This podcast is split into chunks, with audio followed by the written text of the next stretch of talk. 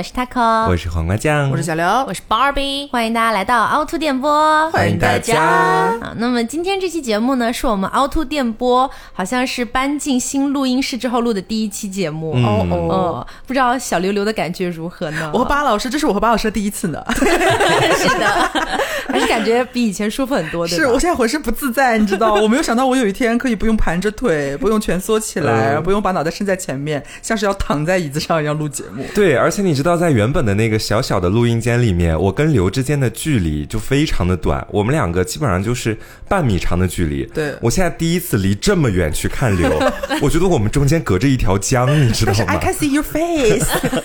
啊，也跟大家说一下，就是我们换了新的录音室之后，这个录音下来的音质肯定跟之前是有一些不同的。嗯，然后也看到有一些听众反馈到的，觉得听感上会跟之前不一样，觉得能不能再改进一下。这个我们已经都在做了。呃，我们买了非常多的快递，就是说去改造这个录音室的声场。对然后这段时间它就会陆陆续续的到达，所以后面的音质尽量去还原，就是比较清晰的那种感觉啦。嗯好，那么今天的节目呢，我们是要来跟大家聊一聊《甄嬛传》。耶！呃，《甄嬛传》也隔了很长的时间了。是的，然后今天我们聊的这一期呢，可能我觉得从《甄嬛传》的角度来说，还会稍微不一样一点，因为会带上很多的个人猜测在里面。对嗯，今天我们要来跟大家聊的是，在入宫之前，在雍亲王府的宅邸里面啊、这些还没有进宫的以后的娘娘们，她们在前底的生活应该是什么样子的？说到底就是剧里面可能根本就没怎么拍的，我们就要给他们盘清楚了。是的，对，通过剧里面的一些蛛丝马迹给他盘一盘。对，嗯有点像是雍正王府版的大宅门，你知道吗？啊，那么在今天节目开始之前呢，我们要先感谢我们的金主爸爸、哦佩枪朱丽叶。太久了，家人们，时隔两年还是三年了。对，佩枪是我们的老朋友了，然后之前也跟我们合作过两次。我们的听众呢，对这个品牌的香水也是很满意的，大家都是好评如潮。那么这次呢，好不容易他们又回来了。这次的话，配枪会带来他们的两款新的香水的味道，嗯啊，大家可以先去看一下。那么去的方式呢，就是去到某宝搜索“配枪朱丽叶”，找到他们的某宝官方旗舰店，给客服报暗号“凹凸点播”，就可以领取到我们的专属优惠折扣了。嗯，更多的活动详情和内容呢，我们都放在了我们的公众号“凹凸电波”和本期节目对应的那篇推送里面，大家可以先去看一下。嗯。嗯，好，那先回到我们这个《甄嬛传》这个话题哦，是这样的，首先我觉得，呃，我们先来盘一下入府顺序怎么样？好好，我们今天就只说电视剧啊，我们就不说原著。嗯。就是从电视剧里面，大家觉得入宫最早的应该是端妃，没有争议吧？是。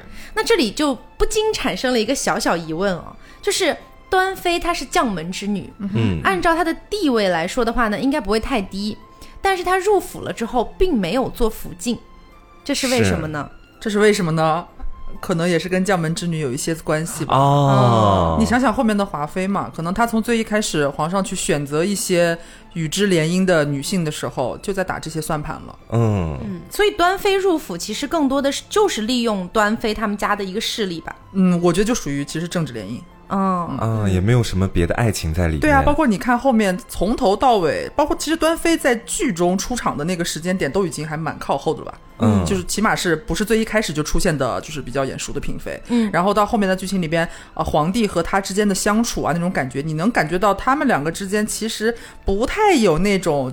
嗯，真心相爱吗？或者说是很浓情蜜意的那种东西，很淡，人淡如菊，你知道那种感觉。嗯那我是不是可以合理的猜测，端妃在入府的时候，可能那个时候皇上，也就是我们的这个雍雍正皇帝啊，胖菊，哎，他当时在作为这个王爷的时候，可能还没有完全的在九子夺嫡这个环境里面脱颖而出。嗯，嗯，也就是说，他还在一个前期准备阶段，嗯。在准备。在选英雄了，对。对，所以呢，他只是先把端妃这个势力先抓一点过来，是嗯，是这种感觉。是。包括我们也可以大胆的去猜测一下，端妃可能在自己的母家那边的地位也不是多么多么高的一个位置。是，你想，如果他母家那边就特别看重端妃的话，嗯，怎么会在当时直接把端妃派给一个还没有成型的前期皇帝？派给派给 执行任务的是吗？肯定是直接把端妃给一个相对来说在当时更有望去夺得皇位的一位皇子呀。嗯，对，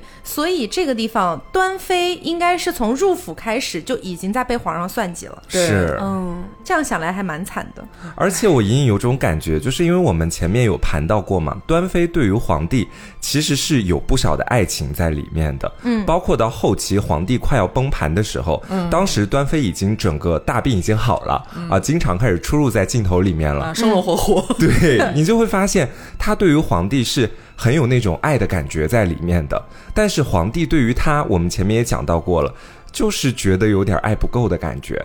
我觉得端妃当初入府的时候，是不是也有一方面的原因是她自己还蛮喜欢皇帝的？嗯，我是觉得是不是因为他是第一个嘛，所以当时应该他的年纪也不是很大。那么胖菊呢，是出现在他人生当中，呃，青涩时候的这么一位男性。然后可能当时他还有一点懵懂，然后但是到了最后，随着这个岁月慢慢的流逝，他才发现了这么久而久之的有一个爱，所以到后面呢，哦就更加的这个深了爱的。对，其实我我觉得巴老师说的，在我看来会更有道理一点点哦，嗯。因为我觉得就是，即便端妃他们家是将门，但是呃，端妃再怎么讲也是一个大小姐，是。按理来说应该是偏向大门不出二门不迈的。嗯，她即便听说过就是四王爷，好奇怪啊！好奇怪，她即便听说过四阿哥啊、的一些这个这个事迹啊什么的，但是我觉得。就是凭借这么一点点，可能他们都没有见过多少面，然后就爱慕上的这种可能性，在我看来会小一点了。对。嗯。我其实更偏向于应该是端妃入府之后，包括到后来已经到宫里边去了，挪进宫里成娘娘之后，在这么长的时间里边，她和菊酱的感情，我觉得像是培养出来的。嗯，成长属性的爱情，哎，，对，对，其实我觉得跟甄嬛的前期会很像啦。嗯。就是甄嬛一开始也是根本就不知道我嫁的是个谁，嗯。然后我也不敢见她，我也不敢跟她怎么样。但是发现哦，咱们这个、哦、好像还不皇上差。对，然后又体贴咱们姐妹心思 什么的的，对然后慢慢的就爱上了。嗯我觉得可能更偏向这样。对，但是回到前底这边来的话，就会面临到另外一个问题，因为从华妃的嘴里，我们是可以得知的，端妃当时在府里面是与世无争的，就是连华妃这样骄纵跋扈的性格，她都觉得端妃是与世无争的，所以她信端妃三分。才会喝下端妃端给他的那碗药嘛，端妃端给他，对端妃。然后从这一点上，你就可以得知，端妃当时在王府里面绝对就是一个比较处于风平浪静的这么一个人吧。对，但是按理来说，从我们能看到的妃子里面，端妃实际上是第一个嫁给皇上的，是，她其实是很容易成为众矢之的的。包括他如果要生小孩的话，也很有可能生的是第一个小皇子。嗯，那为什么端妃当时在府里面会是这么一个与世无争的状态？我觉得是可以值得我们盘一盘的。嗯，我觉得是不是因为他身体不好，然后可能有一些大动作啊什么的，呃，就做做不太了。然后呢，所以他的毛病是从入府的时候就有了，是对，吗？就是从他年少年少的时候，可能就有一些先天性的一些小毛病，又不能就是呃有太情绪化的表现，然后又不能就是有太动太多心思，不然就会比如说头痛啊之类的。我我的猜想啊，本宫的头好痛啊！你是说他从小就有病根儿是吗？对对对，这样的话，你看他一直身体就不好嘛，然后开始杜撰了，端妃从年少开始就身患恶疾。就是为了解决他给我提出的问题，真的很努力。我会猜测是说，端妃本身她的性格应该是浑然天成的。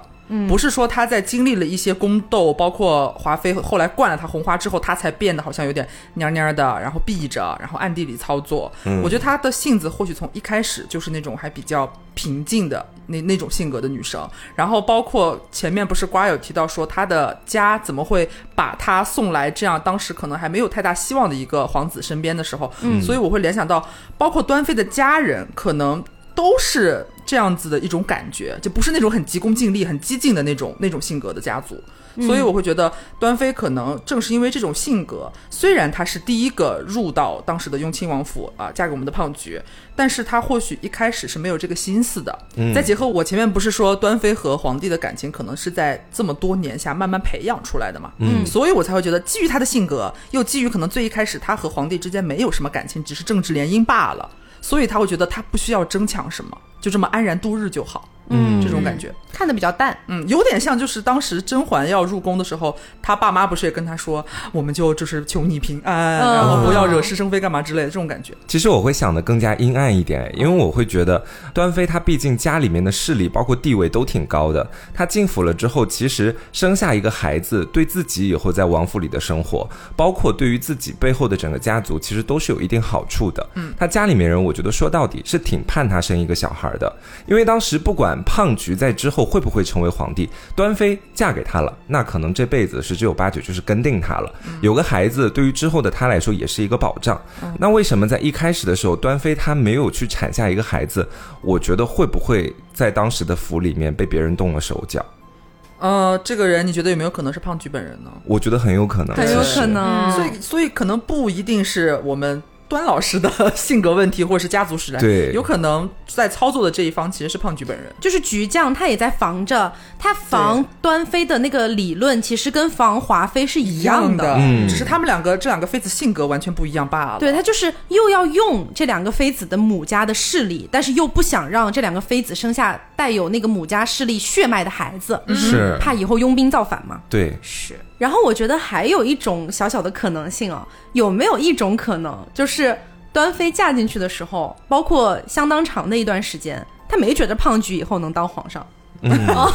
没什么好争的啊，我以后就是个王妃，还有什么好争的？也有可能啦，因为其实嗯。你看到后期的端妃，她的一些表现，包括她的一些呃暗中的部署，她其实想要做什么的话，她完全有这个实力的。嗯，嗯，她不是那种什么都做不了的人，就是奄奄等死的那种。对，是，哎，刚才我们不是有猜想说她可能在自己家也不是很受宠的女儿嘛？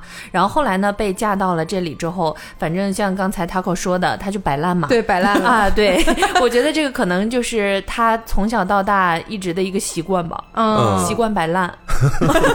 端摆烂，一个特点。对，好，那不管端妃是摆烂也好，还是被别人动了手脚也好，总之我们从剧里面是能明显的看到的，端妃是没有产下一子半女的。嗯，接下来我们就要来到大阿哥与二阿哥的环节了。哦啊，就是宜修和纯元的相继入府。是，其实这个相继入府啊，我们之前是有浅浅的提到过的。我们先来说一下宜修吧。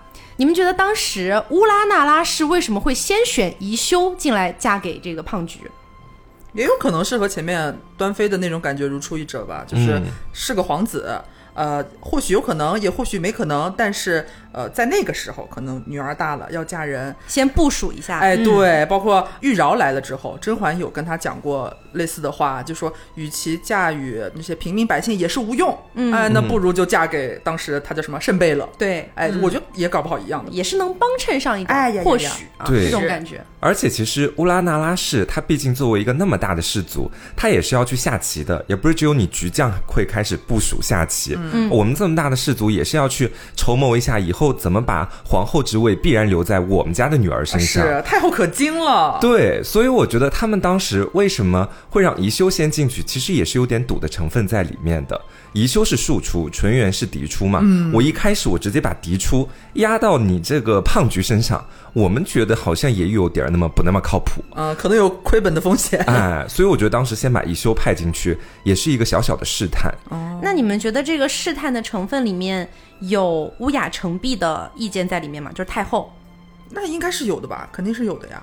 这一点就让我觉得，嗯，怎么说呢？细思极恐吧。嗯，就是我们从剧里面能够很清晰的感觉到，乌雅成碧女士呢，嗯她一直以来贯穿的就是。啊哀家为了乌拉大拉氏和乌雅氏的荣耀啊，就是费尽心机。，对费尽心机，就是一直想要把皇上给顶上去的那种感觉，对吧？嗯，包括皇上后来也说过一句话，他说从我和皇额娘决定参与这个夺嫡这个事情开始，连什么老十四啊什么什么都算计上，朕早就不记得还有什么手足之情了，大家还有印象吧？有的，也就是说，当胖菊和乌雅成璧两个人决定要去争皇位的时候，他们已经有点不管不顾了。不管怎么样，都一定要夺到，不然下场会很难看。是，那么在这样的情况下，我们明显能够得知乌雅氏和乌拉那拉氏是有血缘关系的，对他们是亲属。包括太后也一直在说的都是乌拉那拉氏和乌雅氏的荣耀。对，嗯，嗯，那么在这么一个情况下，他不应该直接赌上最大的吗？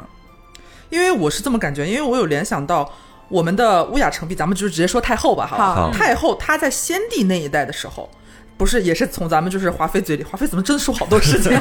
华妃不是说过吗？说是我们的太后以前是谁的一个什么教书侍女，嗯，所以她那个时候可能这个等级也不是那么高，她是后来一点一点爬上对，去变成一点一点爬德妃的。上去的，变成了德妃之后，可能她的出身。本身也限制了他，嗯然后所以他要做这样一个大动作的时候，也不能一下把自己这么些年可能他爬到这样的一个高度，我就直接塞一个什么嫡女进去，他自己也有赌的成分的。我个人的猜测啊，我会更倾向于太后没有那么大的权利让乌拉那拉氏直接送出嫡女，嗯，哦，他可能只能旁敲侧击，就说：“哎，我儿子不错呀，你来看看一下吧。哎，对我我儿子便宜打折什么之类的，对，吸引一下，勾引一下。便宜儿子贱卖了是吧？对，嗯然后乌拉那拉氏可能就觉得说，那也行啊，那我先遣送一下吧。嗯，我觉得可能就是这么一个逻辑，才把这个宜修送过去的。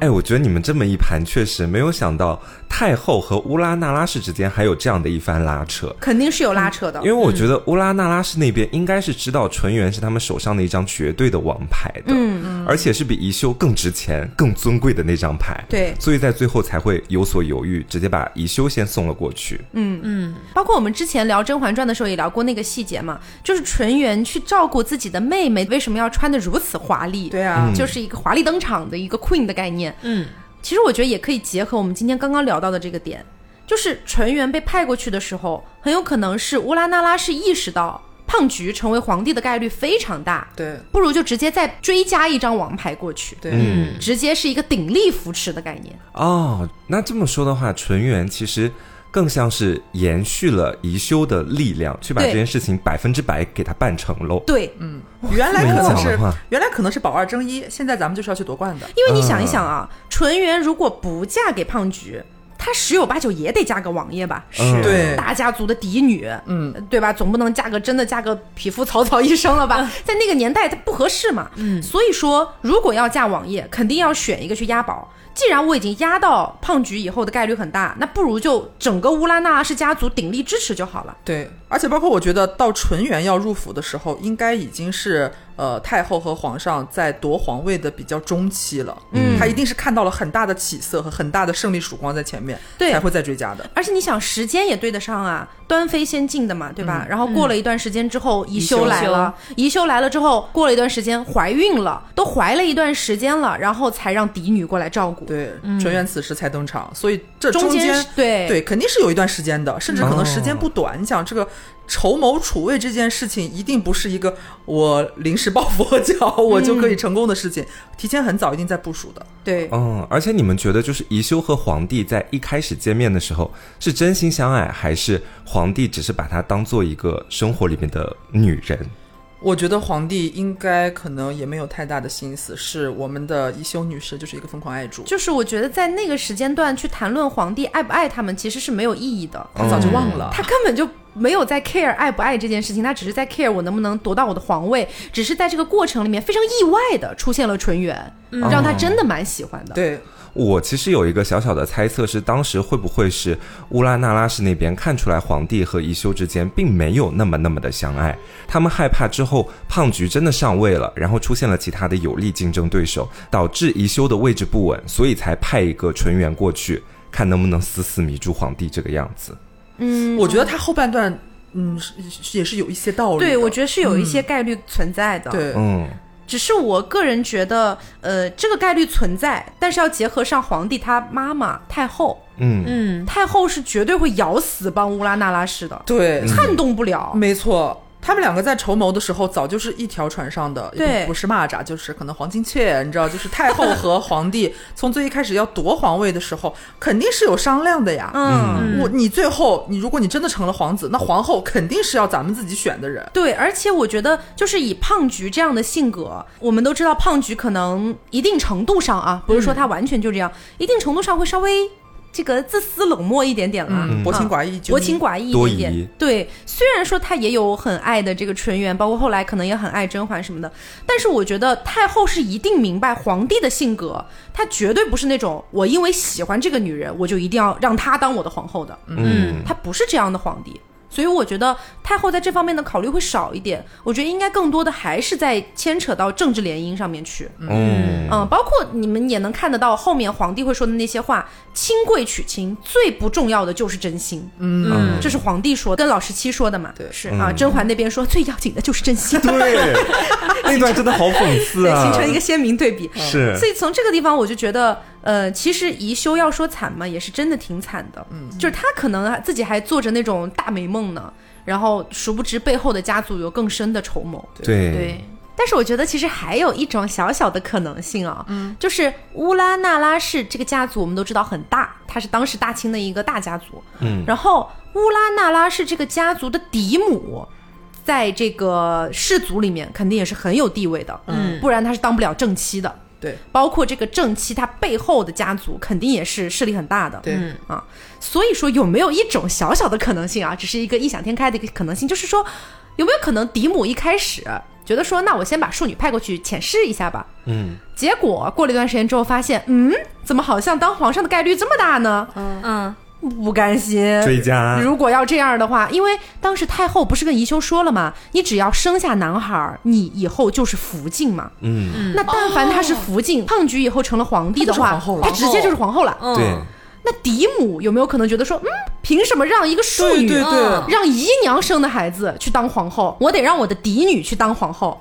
我比较偏向于这个和纯元给我去是的，哎，这很吓人哎！就是我们以为只是浅浅的，一开始聊会说是政治联姻啊，或者怎么样，你盘到最后，参与在这件事情里边的方方面面，嗯，都是有自己的心思在的。皇帝自己的选择，太后的一些计划和筹谋，然后我们宜修自己的，不管是一厢情愿也好，还是交付真心也好，然后还有他们乌拉那拉氏家族背后的一些自己的想法、自己的一些小计划，嗯，嗯，很复杂。对，我觉得听完他过那一段，我会觉得皇帝在这段关系里面反而成为了一颗棋子，对，反而是乌拉那拉氏那边一直在摆弄整个局势和风云。们，其实可以说是相互利用吧。对。嗯皇帝也要乌拉那拉氏他们家族的权利呀、是。然后乌拉那拉氏也得要，就是让我的女儿以后成为当朝的皇后、啊，互相利用了，属于互相利用，对，嗯。所以说我们才能最终盘出来那个结论，就是为什么当时纯元去照顾怀孕的妹妹的时候，穿的是可以跟妃子封妃一样的那个等级的衣服，嗯。嗯，对，还喷了配枪朱丽叶的我不是香水，勾引到皇帝。我真是没想到，你进的好突然哦！因为我们之前聊纯元的时候也有聊过，嗯，在剧中我们从未知道纯元到底是一个什么样的人，长什么样子，具体的性格有多细节，只是从旁人的只言片语当中构造了一个剧中纯元皇后，她是一个多么优秀、多么心地善良的一位美人。她虽然真实存在，但是呢，我们都没见过她。每个人对她的理解，甚至我觉得在剧中每一个妃子、每一个角色对纯元的理解，可能都不是那么相似的。这就是一种具象。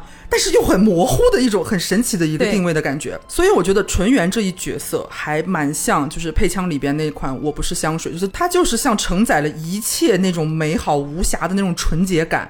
但是呢，配合每个人不同的体温啊，每个人自己皮肤的一些气味啊，你所散发的香味是完全不一样的。对它像是那种千人千味的感觉。是，嗯，就是即便每一个人闻到的味道都不一样，但是你对它的感觉都是像那种纯元皇后一样，它是很温暖的，它好像是永远活在胖菊心中的那一轮白月光，嗯，就是这种感觉。是那其实除了纯元之外呢，我们还觉得有几个角色，他们的某些时间段会跟配枪的一些香水是能够。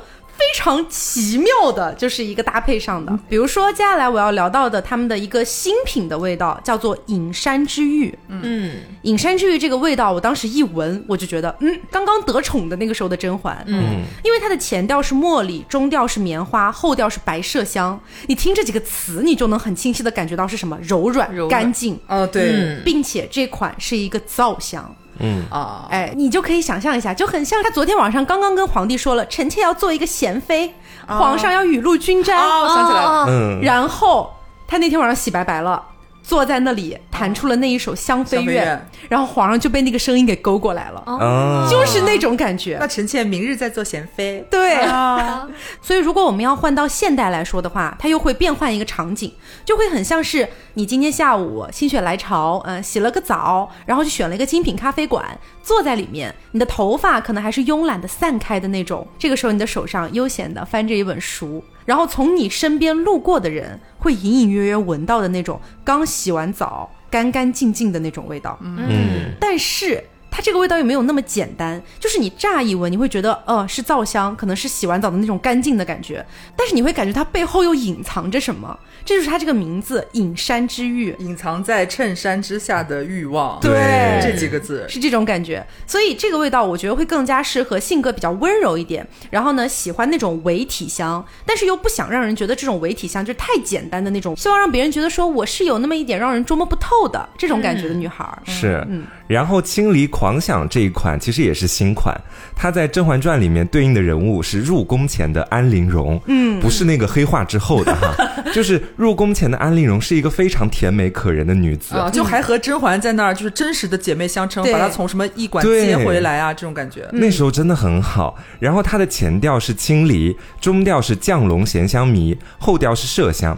你闻的第一感觉是什么呢？就是一种恰到好处的清甜，汁水饱满，但是又不过分的甜腻。其中呢，还有一点那种少女的活泼的感觉，你是闻不到任何的一丝攻击性在里面。青梨狂想给人的感觉是那种一个少女，她刚刚采摘完青梨，然后呢，像安陵容一样还没有入宫，对，泛舟河田间，然后呢，你能看到那个画面，就是她把藕花抛向深处，她指尖还残留着刚刚摘过青梨的那个芬芳的感觉。真会说呀，姐！所以说，就像安陵容的什么呢？像安陵容的唇与白，嗯，就是她那个唇与白还没有被沾染的时候，她还在船上唱着那个莲叶何田田的时候，就是清丽狂想的味道。嗯，那其实我们前面说到的三款味道都是偏比较清甜一点啊、温暖一点啊、这样的一些感觉嘛。嗯，那还有一款要给大家浅浅描述一下的，我觉得就和前面非常不一样了。嗯，复仇女神。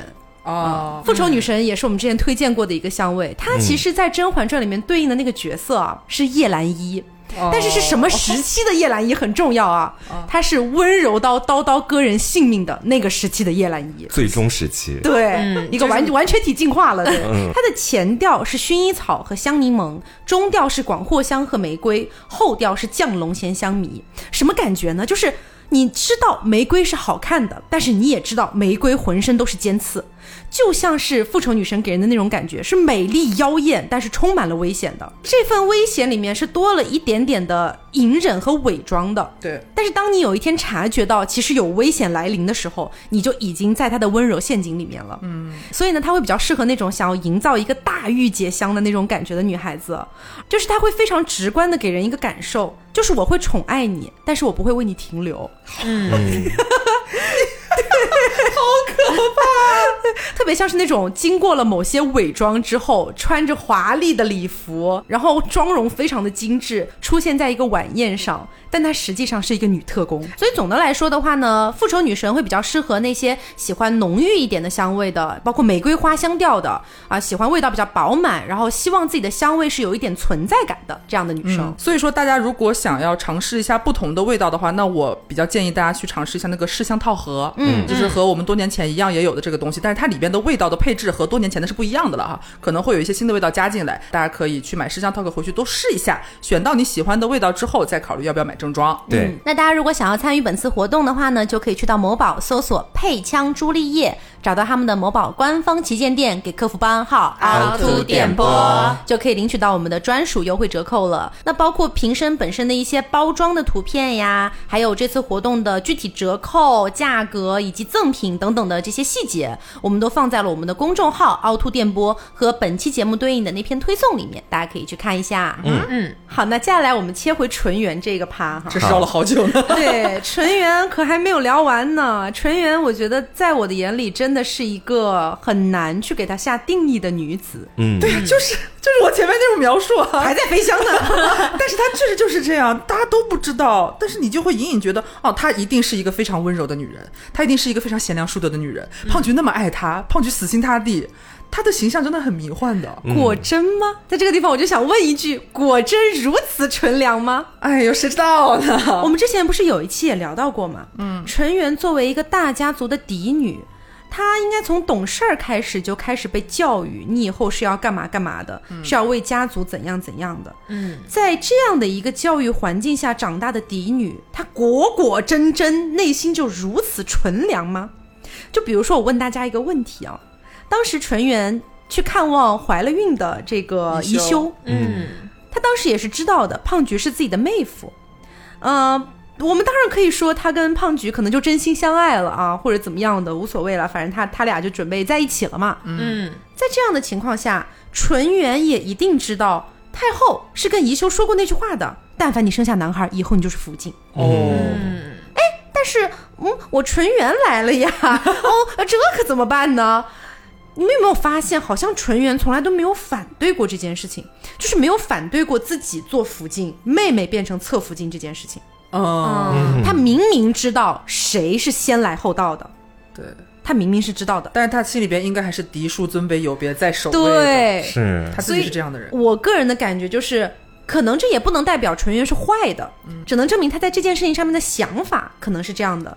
就他可能会觉得说，我就是嫡女啊，你就是庶女啊，那我进府了。肯定是正妻啊，对啊，你总不能让一个嫡姐去屈居你之下吧？嗯，我觉得是在当时的那个呃，包括设定和朝代年代的话，也是他们可能是觉得是很稀松平常的事情。是你嫡女就是要做正位的，所以可能他自己本身，我们不是说他为什么哎呀、为什么不想想妹妹呢？他们是真相爱啊！你这这是我们现代人的观点，嗯，但是他有可能放到那时候的纯元，他可能并不觉得说这是需要值得我同意或者值得我拒绝，没有什么道德绑架的成分。他可能觉得是理所当然的。，对，嗯，而且我觉得就是在最后的时候，其实纯元不是要死了吗？然后他跟皇帝去说，还是很珍视自己的这个妹妹。我觉得有几分是姐妹情，有几分也是愧疚的感觉吧，才会跟皇帝讲这样的一番话。有没有一种可能，他也抱了一些和太后一样的心思？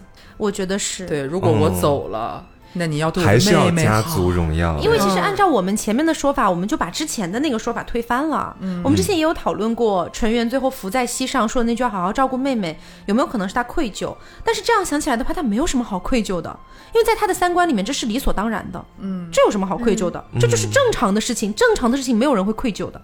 哎，那还有没有一种可能，就是因为他是嫡女嘛，所以她从小受到的这些待遇什么她，肯定都是比其他人要优厚的。对一般像这种从小无忧无虑的人，他可能确实不会有那么多的心眼儿。像很多就这种古装剧嘛，无论是《知否》里面的那个就是小五也好，还是什么也好，感觉他们就是一般都是比较为所欲为的，我想干什么干什么，也没有人管我。然后我觉得所有的事情都是理所应当的，所以他可能没有那么多心眼儿。那么胖菊呢，也是喜欢他的这一股这种纯真、懵懂、没心眼儿的这股劲儿。我觉得也是有一定可能性，因为这让我联想到之前看的很多其他的一些古装剧，嗯，好像这种大门不出二门不迈的大小姐，经常会透露出一股傻劲儿。对，莽撞。对，嗯就是喜欢写字，喜欢读书，嗯仅此而已。对我没有想要去这个机关算尽这种感觉，是有这种可能性。是我在想，纯元是不是真的如此？就像我们前面讲的嘛，如果纯元他真的如此的话，他的纯良、善良那些所有的东西都是真的。我们现在只是在讲说，如果他这些纯良不是真的的话，嗯，他可能是什么样的？就是我觉得说纯元这个角色在我心里面的形象，他是相对来说比较复杂的。一方面，我会觉得他是一个至纯至善之人，是因为在这部剧里面有很多人都表示了自己对纯元的印象啊，他怎么样都很好，皇帝也是爱他爱得死去活来，编剧就是想要把他塑造成一个完完全全的白月光，很好的一个形象。但是我们今天又分析了之后，我发现纯元是知道在自己的生命和人生当中有很多自己固然不想做，但是不得不做的事情，所以他也只能选择妥协。但是他的心其实还是非常善良，等于说是在那个时代里面，他被圈住了。所以我才会觉得这个角色他身上有很多复杂的因素在其中，包括中间他也会做一些可能忤逆自己本心的事情，但是为了家族的荣耀也是不得不去做。对，所以我觉得这其实是《甄嬛传》这部剧在关于纯元这一点上做的还蛮不错的地方，很精妙。因为我之前无意当中刷到过一个视频，就是说其实他们在拍摄的过程当中，导演曾经和陈建斌老师说，嗯要不要请蒋勤勤女士过来，就是其实就是嗯。这种感觉，对对对。过来客串一下。然后呢，也跟蒋勤勤讲了，这是蒋勤勤在一个采访里边说的。嗯，然后但是当时陈建斌老师就是饰演皇上的这位演员，陈建斌老师拒绝了这个事情，他觉得嗯就让纯元这个角色留白。一切都要从别人的口中得知，永远不要知道纯元到底长什么样子，不要让他有具体的形象，嗯，很妙。太妙了。所以看看飞香吧，好，那纯元死了之后，有一位这个新人入府了啊，嗯华妃嘛，嗯因为我们都知道华妃是没有见过纯元的。啊，对，嗯对吧？在非常大前期就已经体现了，因为华妃把梅花端上来了嘛，在什么那个过年的时候，哎，对对对，过年的时对候啊，把梅花端上来了。皇上说：“哎呀，哈哈哈啊 凌霜而开，怎可辜负？”其实就是想到纯元了嘛，大家都知道。好，那么我们首先知道华妃是没见过纯元的。对，那么华妃入府又是一个什么样的安排呢？他那个时候已经应该是大局很稳的了，嗯就差可能差临门一脚，或者是一定是大后期，就是皇上夺嫡这件事情的大后期，华妃才来的。嗯，我觉得是这个样子。包括他的哥哥年羹尧，前面我记得有讲到吧，剧里边就是其实他是在夺嫡的过程当中，就有一点招揽了年家的这种感觉，让年羹尧为他卖命。在筹谋储君的过程当中，年羹尧也是参与进来的。对呀、年羹尧和隆科多是他的左膀右臂嘛。对，所以在这个时候一定是有这个私心的。我的妹妹，或者说我们年家的女儿，一定也是要嫁给下一代的皇帝的，所以必然也是要送进来的。嗯，嗯哎，其实你这个想法也还蛮妙的，嗯因为我之前是我的先入为主的逻辑哈，我就一直觉得他是先想要拉拢年家，通过联姻的方式把年家的势力往自己这边拢一拢。但是你刚才的逻辑可能更像是。他先拉拢了年家，然后年家比较想让自己家掺一对脚，都很有可能。对啊，因为我是其实更倾向于我刚刚说的那种，因为我们从剧中看年羹尧这个角色，他的一个人物性格和一个人设。嚣张跋扈，非常跋扈，自己想要的东西，或者是他内心是什么样，他就表现出来。我就要坐在门外等，苏公公去给我搬椅子，我就是不起来给你老十七行礼又怎样？所以说，他前期一定是为了年家，可能或许那时候都不是为了年家，或为了自己的功名，嗯，要帮助皇帝。我到时候就成为了，就有点像是成为了你这一代皇帝登基之后的，我是你的功臣，大功臣。然后在这个过程当中，如果看局势越来越稳的话，以年羹尧在剧中这样一个人设的这个铺垫的话，他一定是会说：“哎，我们家里边有一个我的亲妹妹，我们年女士，正当妙龄。”貌美如花，一定是想要引荐一下的，制造一些不管是，当然这是我的臆想啊，可能制造一些巧遇啊，或者是在商讨或者干嘛，呃，可能还是亲王时候的胖菊去到年府，或者是有个什么机会是很有能让可能的。对让年世兰来到皇帝的面前，这就促成了，就可能哎你也有情，我也有意，哎皇帝觉得也可以，那也是正着了你年羹尧的这样的一个心思，那就凑到一起呗。所以，如果按照这个逻辑去推的话，华妃入府和端妃入府就有那么一点点不一样了。嗯嗯就是华妃他们家就年家嘛，其实想要借用胖菊马上要登基的这个机会，然后把年家和爱新觉罗家就是进行一个捆绑住的一个概念。嗯虽然我就是我哥哥在前朝，我们后宫也要安置一个呀。对，然后呢，皇帝那边又觉得说这样也是好事情，我可以利用上年家的势力，等于说是一个非常完美的双向利用。哎，嗯，哦，妙啊！妙哎，妙哎。是，但是华妃入府了之后，有一件事情是我觉得值得大家关注一下的。嗯首先我们都知道，这个是大家所有看过《甄嬛传》的人都知道的，皇上绝对不想让年世兰生下带有年家血统的孩子。对，嗯啊，毕竟年羹尧手握兵权嘛，那我前面说了拥兵造反的可能性是吧？那么在这种情况下，皇帝会防着年世兰怀孕，这是最基础的。嗯还有谁会防着？乌拉那拉氏氏啊，对喽，也就是说，从华妃进府的那一天开始，嗯，胖菊、乌雅成璧，后来的太后哈，嗯。还有皇后，也就是宜修，嗯，这三个人绝对都是在挖空心思的想，怎么样能让年世兰不怀孕。断子绝孙。嗯，且同时皇上还得非常宠爱她，嗯，因为皇上从那个时候开始确实也挺宠爱她的，对。嗯。嗯，那怎么样才能防止她怀孕呢？所以我觉得啊，就是我个人猜测而已，嗯，很有可能就像后来在宫里的一些小主落胎，可能是一样的道理。嗯，华妃的那一胎不一定全是端妃灌下去的那碗药导致的，有可能是多方因素加持。哦有没有这种可能性？因为你想，宜修连自己的亲姐姐的孩子都可以害得胎死腹中，对，直接就是一个中毒身亡。他想要用一些手段去害年世兰的孩子，也是完全有可能的。我能懂你的意思了，哦也就是说，在端过去那一碗药，它其实是一个一锤定音的动作。对但是在一锤定音之前，说不定已经有其他人在盯上华妃了。嗯只不过没有那碗药来的那么直接。对华妃那一胎是无论如何都生不下来的。且我觉得搞不好浣衣香在入宫之前就在用了。对，我不知道大家还记不记得有一个小细节，就是呃，当时是从这个曹琴墨的嘴巴里面说出来的。嗯他其实就是想表达皇上很爱华妃啦。然后他当时讲的是。哎呀，先帝当初给了胖菊一块龙涎香，然后胖菊呢就分了一半出来，独独给这个华妃做了她的欢宜香。在宫里可是独一份儿呢，别人都没有。对啊，你看，所以应该就是这样。你看，先帝赐给了当朝皇帝的这一块香料，那么在赐的这个时候，先帝是在世的，对，那么就证明了是在胖菊登基之前对他那个时候一定是亲王，那么就证明了他在亲王的时候就在给华妃弄换衣箱了。对。但是可能在过程之中没料想，或者是说可能刚用不久，那个药效还没有完全起来，嗯。华妃还是打引号的不慎怀孕了，嗯，所以这个时候要想办法给她弄掉，所以才有了后面的那一碗落胎药让端妃端过去。对。哦，这么想想，华妃更惨了。嗯。对。她甚至没有在后宫当妃子的时候就已经在用幻影香了，应该。是。对。对，只是说用的时间长短而已。对。因为我们肯定能知道，就像前面说到的，一定是因为我想说，先帝不可能那么无聊吧？就是先帝在自己的那个遗照上面写遗嘱我是吗我要留一块龙血香给我的四阿哥，这也太莫名其妙了。以防他日后不时之需。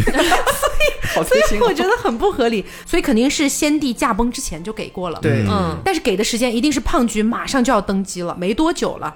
为什么呢？因为其实前面一直有提到嘛，胖菊在九子夺嫡里面，其实初期是非常非常的，就是没有没有什么存在感。嗯。对，没什么存在感。先帝也不宠爱他，对。皇皇上自己说的，皇上吧也不宠爱儿臣，对，类似这种话，所以说一定是大后期给的。那么叠加上华妃入府的时间，就很有可能是导致这个欢宜香可能刚开始用，或者还没开始用，药效还没有达到一个百分之百的时候，她就不慎怀孕，嗯。对，然后就就得想方设法把它给剁掉了。是，嗯，好惨啊！《甄嬛传》的人都好惨啊。对，古代的长效避孕药。以为是胖菊当皇帝之后大家才开始惨的，没想到在宅邸里面的时候就已经惨成这个样子了。对，那根据剧情，我们也知道，后来华妃喝了端妃端来的那一碗药之后，就滑胎了，对然后还是一个男胎啊。然后呢，华妃就非常生气，灌了一碗红花给端妃，端妃也不能生育了。嗯这下好了，两个将将门门之女哎，全排除了，谁最坐收渔翁之利呢？还是修宜修乌拉娜娜娜宜搜，对，还得是乌拉娜娜宜搜啊。所以宜修当时应该非常的快乐。哦，我还没做什么呢，这两个眼中钉就已经被狠狠拔掉了。是。是。然后齐飞怀孕了，三个来了，开始不断长高。哎，因为我们知道大阿哥和二阿哥分别是宜修和纯元的孩子嘛，对但是都因为小时候夭折了。对不过这个地方就牵扯到一个小小的有争议的问题啊，嗯，就是如果有比我们可能还更精通一点的真学家，也欢迎在评论区为我们解惑一下，就是三阿哥出生的时间。到底是在红花事件之前，还是在红花事件之后？嗯，这个是值得去细细考究一下的。嗯、因为这个好像乍一想，我想不出来一个根据。嗯，为什么要提到这个点呢？就是你想，大阿哥和二阿哥都没了的情况下，三阿哥出生就是长子。如果说三阿哥当时在红花事件的时候还没有出生的话，那么华妃那一个被划掉的，其实就是对 华妃嘛。那么就是说，华妃当时落掉的那个孩子，就很有可能是长子。嗯，是，对吧？那这个问题后面有机会我们再细细去盘哈，这只是一个题外话。嗯，我们接下来要聊的一个重点是齐妃，她是如何进府的呢？对，这是我对这部剧相对来说最困惑的一个问题。就是从我的角度来说啊，因为我对齐飞的了解并没有那么的深入。嗯嗯从我来看，他就是要家世，好像剧里面也没有提到他有多么显赫的家世。嗯，要谋略，我真的不知道他是怎么走到妃位这个位置的。好像从剧一开头就开始交代说他有一个三阿哥，嗯，然后到后面就完全给我一种母凭子贵的感觉。嗯，所以关于你前面提的那个问题，也是我到目前最困惑的一个问题。呃，我有一个我自己的答案啊，不一定对哈。是这样的，如果说三阿哥的出生是在红花事件之后，嗯，那么当时的情况是什么？华妃不能生了，嗯，这个是华妃本人不知道，但是其实其他人都知道的，对吧？嗯，然后端妃不能生了，被灌了红花了，嗯，然后呢，皇帝又不咋喜欢宜修，而且宜修的这个大阿哥呢也已经死了，对，是等于说是一个子嗣凋零的状态。嗯，这个时候急需一个什么样的角色来平衡现在的局面？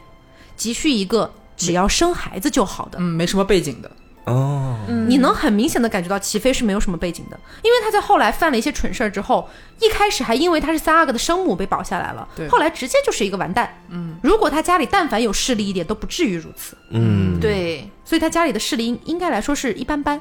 然后根据齐妃的那个粉色娇嫩，你如今几岁了？这一点我们也能看得出来，齐妃在早年间应该也是不难看的。嗯，因为皇上啊，他会在那样的一个情况下说啊，你穿粉色还挺好看的。因为我们都知道皇上他不是一个油嘴滑舌、随便说甜言蜜语的人。嗯嗯，那么他当时很有可能是真心的觉得你穿粉色蛮好看的，他是真的觉得好看。他是真的觉得好看的。嗯所以齐妃的容貌应该也是不差的。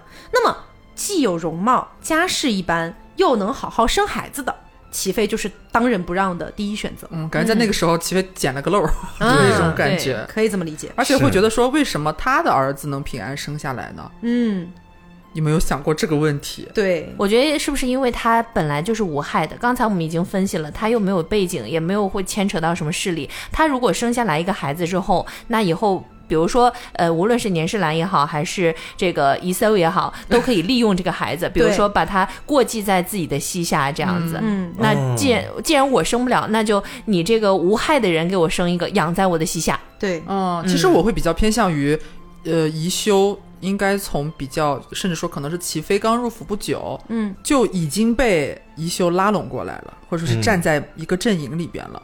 因为我会想到说，华妃在临死前和甄嬛的那段对话里边，嗯，她其实有表示过的。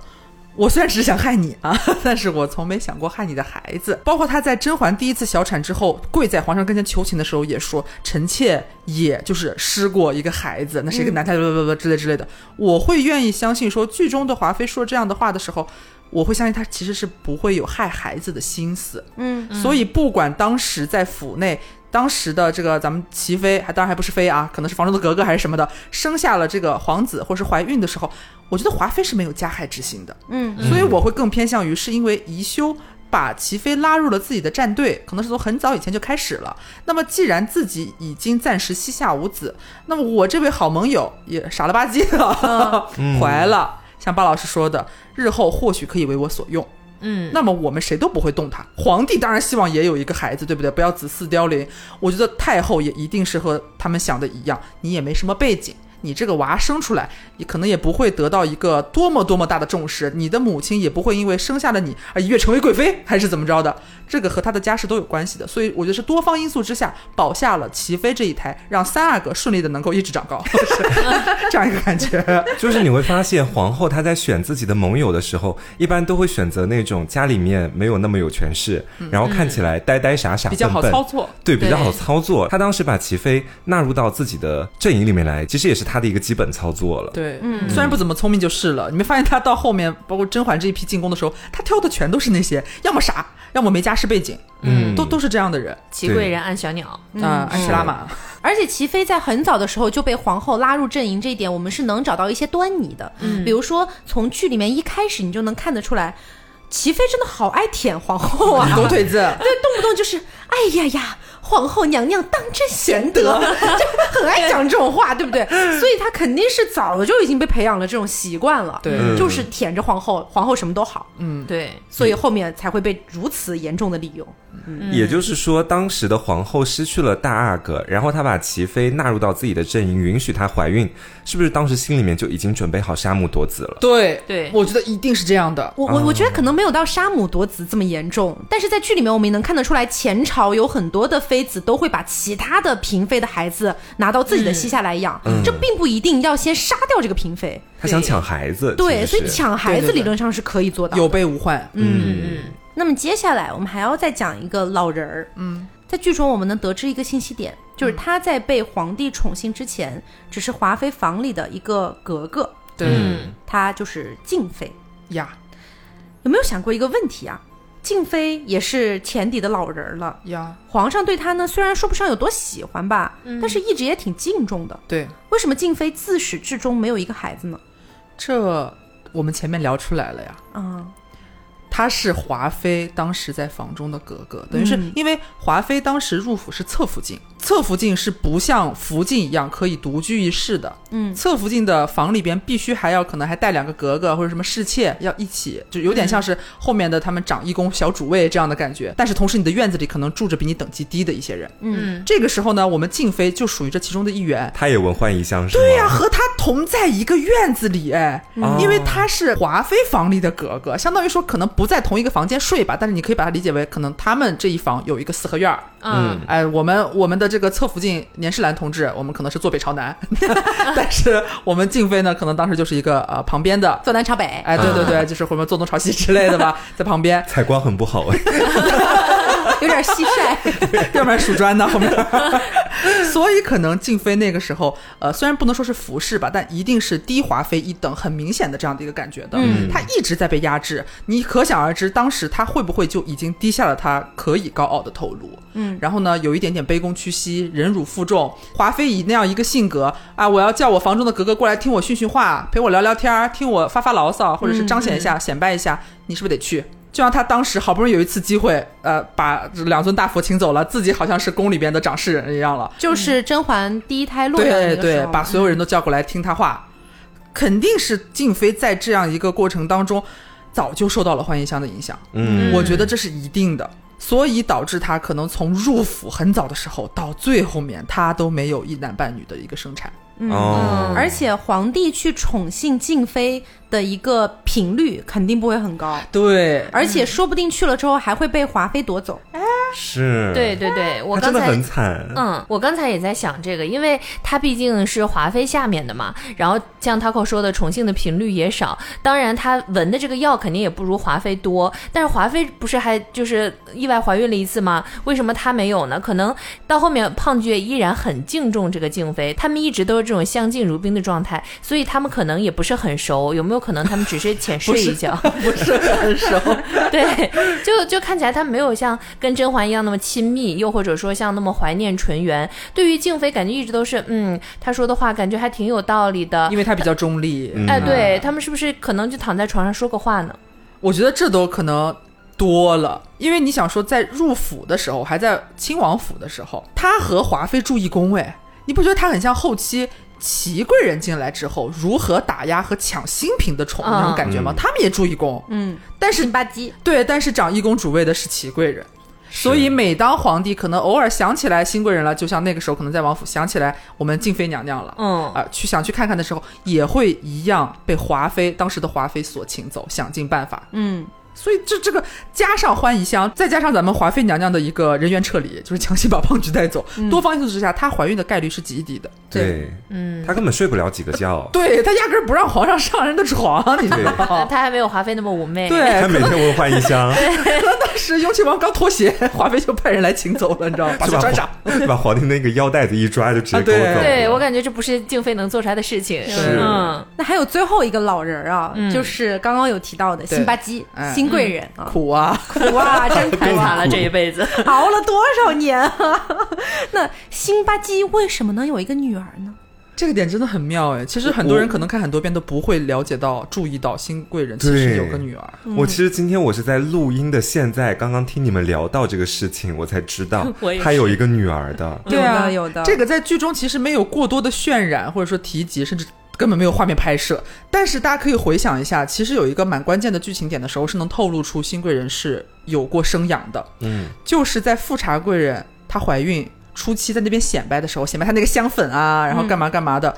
新贵人就是咱咱们不是嘴贱嘛，就路过的时候，妹妹咱们走，哼和谁没怀过孩子似的。啊，她怀过，而且还有一个点，证明他的孩子还活着，就是我有点忘记了是哪个角色，好像是对甄嬛说的，好像是开导甄嬛说的一个话吧，类似于哈，就是实在是这个细节太细节了。嗯，说的就是如果像新贵人或者是曹贵人那样有个一子半女的，啊、有个女儿也是好的。对，有个女儿也是好的。